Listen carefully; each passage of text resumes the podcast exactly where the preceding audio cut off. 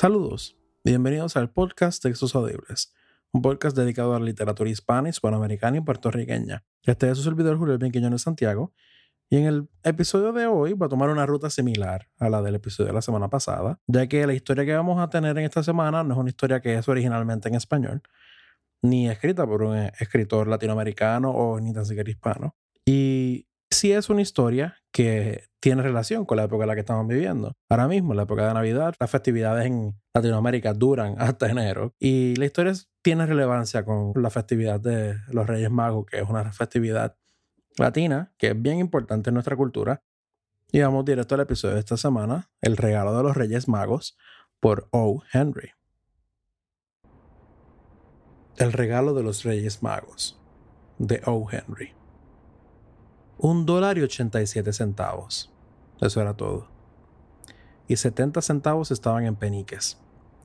Peniques ahorrados uno por uno, discutiendo con el almacenero y el verdulero y el carnicero hasta que las mejillas de uno se ponían rojas de vergüenza ante la silenciosa acusación de avaricia que implicaba un regateo tan obstinado. Delia los contó tres veces. Un dólar y 87 centavos y el día siguiente era Navidad. Evidentemente no había nada que hacer fuera de echarse al miserable helecho y llorar. Y Delia lo hizo.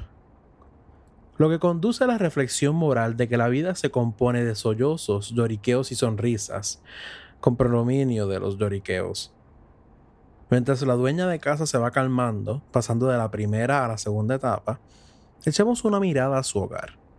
Uno de sus apartamentos de 8 dólares a la semana, no era exactamente el lugar para alojar mendigos, pero ciertamente la policía lo habría descrito como tal. Abajo en la entrada había un buzón al cual no llegaba carta alguna, y un timbre eléctrico al que no se acercaría jamás un dedo mortal. También pertenecía al apartamento una tarjeta con el nombre de Mr. James Dillingham Young. La palabra Dillingham había llegado hasta allí volando en la brisa de un anterior periodo de prosperidad de su dueña, cuando ganaba 30 dólares semanales. Pero ahora que sus entradas habían bajado a 20 dólares, las letras de Dillingham se veían borrosas, como si estuvieran pensando seriamente reducirse a una modesta y humilde T. Pero cuando Mr. James Dillingham Young llegaba a su casa y subía a su apartamento, le decían Jim y era cariñosamente abrazado por la señora Delia Dillingham Young, a quien hemos presentado al actor como Delia. Todo lo cual está muy bien. Delia dejó de llorar y se empolvó las mejillas con el cisne de plumas. Se quedó de pie junto a la ventana y miró hacia afuera, apenada, y vio un gato gris que caminaba sobre una verja gris en un patio gris. Al día siguiente era Navidad y ella tenía solamente un dólar y 87 centavos para comprar un regalo a Jim. Había estado ahorrando cada penique mes a mes y este era el resultado.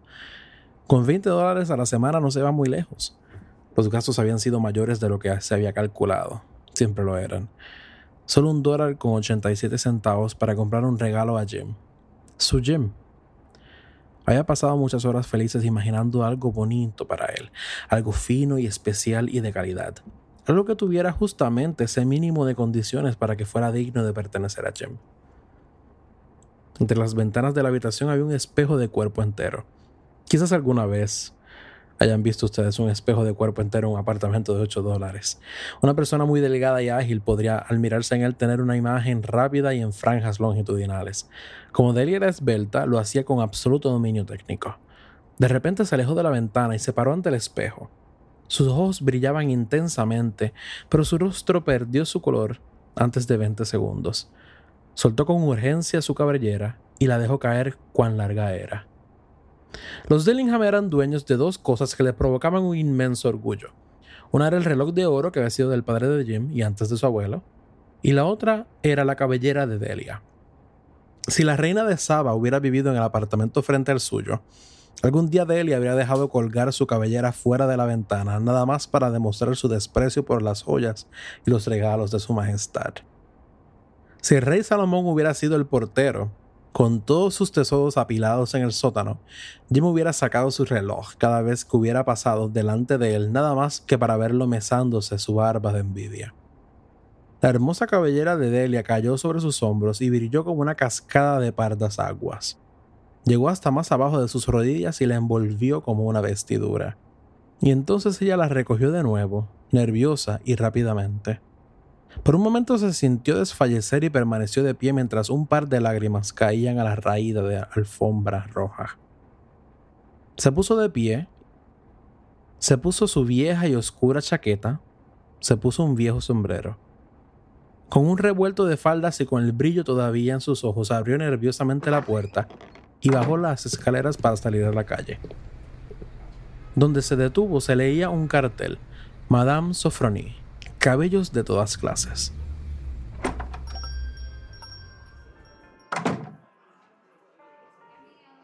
Delia subió rápidamente y jadeando trató de controlarse. Madame, grande, demasiado blanca, fría, no parecía la sofronía indicada en la puerta. ¿Quiere comprar mi pelo? preguntó Delia. Compro pelo, dijo Madame. Saque ese sombrero y déjeme mirar el suyo. La áurea cascada cayó libremente. Veinte dólares, dijo Madame, sopesando la masa con manos expertas. Démelos inmediatamente, dijo Delia. Oh, y las dos horas siguientes transcurrieron volando en alas rosadas. Perdón por la metáfora tan vulgar. Y Delia empezó a mirar los negocios en busca del regalo para Jim. Al fin lo encontró. Estaba hecho para Jim, para nadie más. En ningún negocio había otro regalo como ese. Y ella los había registrado todos. Era una cadena de reloj, de platino, de diseño sencillo y puro, que proclamaba su valor solo por el material mismo y no por alguna ornamentación inútil y de mal gusto, tal como ocurre siempre con las cosas de verdadero valor. Era digna del reloj. Apenas la vio se dio cuenta de que era exactamente lo que buscaba para Jim. Era como Jim, valioso y sin aspavientos. La descripción podía aplicarse a ambos. Pagó por ella 20 dólares y regresó rápidamente a casa con 87 centavos. Con esa cadena en su reloj, Jim iba a vivir ansioso de mirar la hora en compañía de cualquiera. Porque aunque el reloj era estupendo, Jim se veía obligado a mirar la hora a hurtadillas a causa de la malgastada correa que usaba en vez de una cadena. Cuando Delia llegó a casa, su excitación se dio el paso a una cierta prudencia y sensatez. Sacó sus tenecillas para el pelo, encendió el gas y empezó a reparar los estragos hechos por la generosidad sumada al amor lo cual es una tarea tremenda, amigos míos, una tarea mastodóntica. A los 20 minutos su cabeza estaba cubierta por unos rizos pequeños y apretados que le hacían parecerse un encantador estudiante cimarrero. Miró su imagen en el espejo con ojos críticos, largamente. Si Jim no me mata, se dijo, antes de que me mire por segunda vez dirá que parezco una corista de Coney Island. Pero, ¿qué otra cosa podría haber hecho? ¿Qué podría haber hecho con un dólar y 87 centavos? A las 7 de la tarde el café estaba ya preparado y la sartén lista en la estufa para recibir la carne. Jim no se retrasaba nunca. Delia apretó la cadena en su mano y se sentó en la punta de la mesa que quedaba cerca de la puerta por donde Jim entraba siempre. Entonces escuchó sus pasos en el primer rellano de la escalera y por un momento se puso pálida.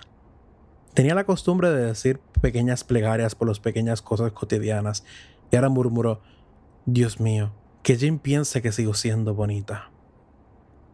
La puerta se abrió. Jim entró y la cerró. Se le veía delgado y serio. Pobre muchacho, solamente tenía 22 años y ya con una familia que mantener. Necesitaba evidentemente un abrigo nuevo y no tenía guantes. Jim franqueó el umbral y allí permaneció inmóvil como un perdiguero que ha descubierto una codorniz. Sus ojos se fijaron en Delia, con una expresión que su mujer no pudo identificar, ni interpretar, pero que la aterró. No era de enojo, ni de sorpresa, ni de desaprobación, ni de horror, ni de ningún otro sentimiento para las que ella habría estado preparada. Él la miraba simplemente con fijeza, con una expresión extraña. Delia se levantó nerviosamente y se acercó a él. Jim, querido, le gritó, no me mires así. Me corté el pelo y lo vendí porque no podía pasar la Navidad sin hacerte un regalo. Crecerá de nuevo. No te importa, ¿verdad? No podía dejar de hacerlo. Mi pelo crece rápidamente. Dime feliz Navidad y seamos felices. No te imaginas qué regalo, qué regalo tan lindo te tengo. Me recorté y lo vendí, dijo Delia. De todos modos te gusto lo mismo, ¿no es cierto? Sigo siendo la misma aún sin mi pelo, ¿no es así? Jim pasó su mirada por la habitación con curiosidad. ¿Dices que tu pelo ha desaparecido? Dijo con aire casi idiota. Lo vendí, ya yo te lo dije. Lo vendí, eso es todo.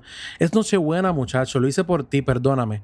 Quizás alguien podría haber contado mi pelo, uno por uno, continuó con una súbita y seria dulzura. Pero nadie podría haber contado mi amor por ti. ¿Pongo la carne al fuego? preguntó. Pasada la primera sorpresa, Jim pareció despertar rápidamente. Abrazó a Delia. Durante diez segundos miremos con discreción en otra dirección hacia algún objeto sin importancia. ¿8 dólares a la semana o un millón en un año? ¿Cuál es la diferencia? Un matemático o algún sabio podría darnos una respuesta equivocada. Los Reyes Magos trajeron al niño regalos de gran valor, pero aquel no estaba entre ellos. Este oscuro acertijo será explicado más adelante. Jim sacó un paquete del bolsillo de su abrigo y lo puso sobre la mesa. No te equivoques conmigo, Delia, dijo. Ningún corte de pelo o su lavado o un peinado especial harían que yo quisiera menos a mi mujercita. Pero si abres ese paquete verá por qué me has provocado tal desconcierto en un primer momento. Los blancos y ágiles dedos de Delia retiraron el papel y la cinta. Y entonces se escuchó un jubiloso grito de éxtasis y después... ¡Ay! Un rápido y femenino cambio hacia un histérico raudal de lágrimas y de gemidos lo que requirió el inmediato despliegue de todos los poderes de consuelo del señor del apartamento. Porque allí estaban las peinetas. El juego completo de peinetas, una al lado de otra, que Delia había estado admirando durante mucho tiempo en una vitrina de Broadway. Eran unas peinetas muy hermosas, de carey auténtico, con sus bordes adornados con joyas y justamente del color para lucir en la bella cabellera ahora desaparecida. Eran peinetas muy caras, ella lo sabía, y su corazón simplemente había suspirado por ellas y las había anhelado sin la menor esperanza de poseerlas algún día, y ahora eran suyas. Pero las trenzas destinadas a ser adornadas con esos codiciados adornos habían desaparecido pero Delia las oprimió contra su pecho y finalmente fue capaz de mirarlas con ojos húmedos y con una débil sonrisa, y dijo, Mi pelo crecerá muy rápido, Jim. Y enseguida dio un salto como un gatito chamusqueado y gritó, Oh, oh. Jim no había visto aún su hermoso regalo. Delia lo mostró con vehemencia en la abierta palma de su mano. El precioso y opaco metal pareció brillar con la luz del brillante y ardiente espíritu de Delia. ¿Verdad que es maravillosa, Jim? Recorrí la ciudad entera para encontrarla. Ahora podrás mirar la hora cien veces al día si se te antoja. Dame tu reloj. Quiero ver cómo se ve con ella puesta.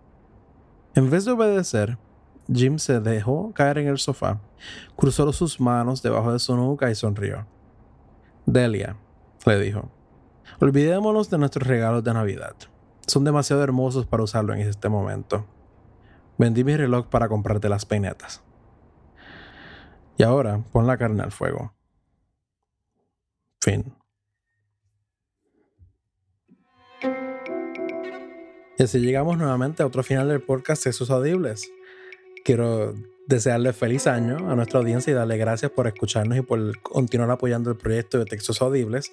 Si no lo ha hecho hasta ahora, recomiéndonos a sus amistades y recomiéndonos a personas que ustedes creen que les vaya a interesar el podcast. No hay mejor manera que nos pueda apoyar en este momento que pasar la voz hacia adelante y recomendándonos a las personas que ustedes crean que les interese tanto la literatura como el, como la poesía, como historias y cuentos cortos. La mejor manera que nos pueden apoyar en estos momentos y en este nuevo año que tenemos más proyectos y más eh, maneras en las que vamos a interactuar con ustedes. Eh, y qué mejor manera de hacerlo que con mayores personas que puedan apoyar el proyecto y apoyar a las personas que van a estar presentándose en el mismo. Nuevamente les quiero recordar que, tenemos que estamos presentes en las redes sociales para que no solamente sepan de cada vez que salga un episodio nuevo, sino que también sepan de los proyectos que van a estar saliendo este año y los invitados que vamos a tener. Estamos presentes en Instagram, en Textos Audibles Podcast, en Twitter a través del Twitter handle Textos Audibles y en Facebook a través de la página Textos Audibles Podcast. Prontamente vamos a tener una página de internet, textosaudibles.com, que estamos trabajando con ella Pero hasta ahora esos son los lugares donde nos pueden conseguir, además de su plataforma de podcast favorito. Nuevamente, muchas gracias y será hasta la próxima.